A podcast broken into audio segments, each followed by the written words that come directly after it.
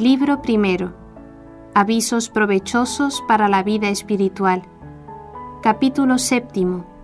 Cómo se ha de huir de la vana esperanza y la soberbia.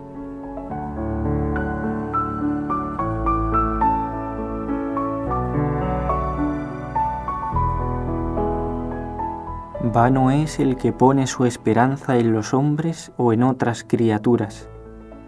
No te avergüences de servir a otros por amor de Jesucristo, ni de parecer pobre en este mundo. Haz cuanto esté de tu parte y Dios ayudará tu buena voluntad. No confíes en ti mismo, sino pon tu esperanza en Dios. No confíes en tu ciencia, ni en la sagacidad de ningún viviente, sino en la gracia de Dios que ayuda a los humildes y abate a los presumidos.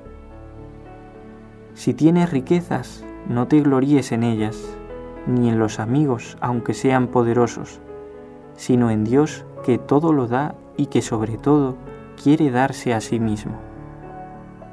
No te envanezcas por la gallardía o hermosura del cuerpo, que a la más leve enfermedad se corrompe y afea no te engrías de tu habilidad o ingenio, no sea que desagrades a Dios de quien son todas las prendas naturales que tuvieres. No te tengas por mejor que otros, para que tal vez no seas reputado por peor delante de Dios, que sabe lo que hay en el hombre.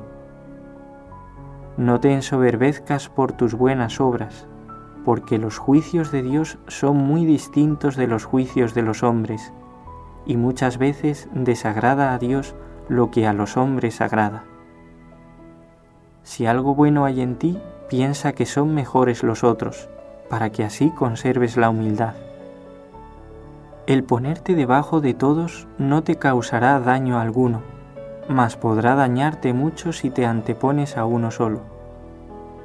El humilde goza de continua paz, mas en el corazón del soberbio reinan comúnmente la envidia y la ira.